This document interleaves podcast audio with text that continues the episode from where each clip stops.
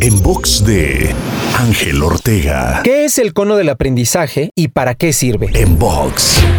El cono del aprendizaje es una herramienta basada en el cono de la experiencia de Edgar Dale, que divide el aprendizaje en activo y pasivo, el cual nos ayuda también a darnos una idea del potencial de retención que tenemos después de cierto tiempo al aprender algo nuevo, según cómo lo hagamos, ya sea leyendo, escuchando, viendo, diciendo o incluso haciendo. Sin duda, una herramienta que vale la pena conocer y aplicar cada vez que queramos aprender cosas nuevas en nuestra vida. Para escuchar o ver más contenidos, te espero en angelteinspira.com.